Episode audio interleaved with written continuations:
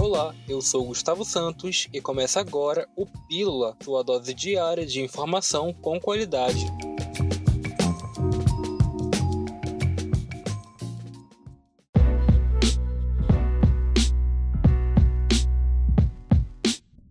Foi aprovado por 317 a 120 votos na Câmara dos Deputados o projeto de lei que permite a compra de vacinas contra a Covid-19 por empresas públicas e privadas mesmo sem o aval da Agência Nacional de Vigilância Sanitária, Anvisa.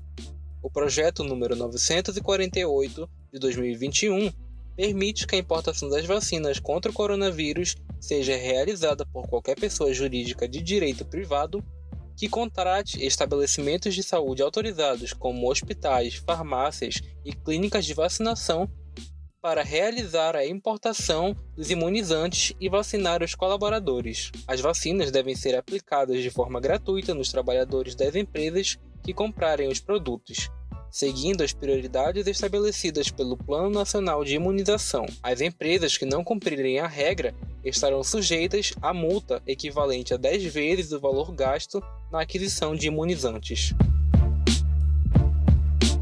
vagas de emprego são oferecidas pelo Cine Manaus nesta quinta-feira, 8 do 4. Dentre as 64 vagas ofertadas estão duas vagas para operador de caixa, uma vaga para auxiliar administrativo e 11 vagas para auxiliar de limpeza. Os interessados precisam acessar o site empregabrasil.mte.gov.br para fazer a solicitação de cadastro e enviar o currículo para o e-mail cine.empregos21@gmail.com com o nome da vaga pretendida no campo assunto.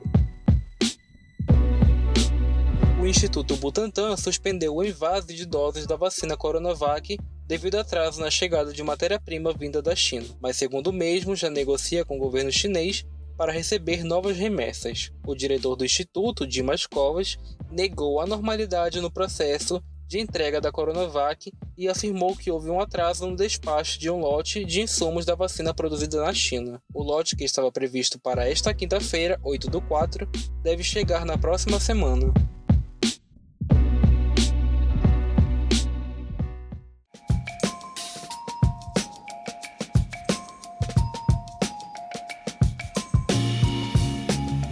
Hoje nós encerramos por aqui, mas amanhã temos mais informação para você.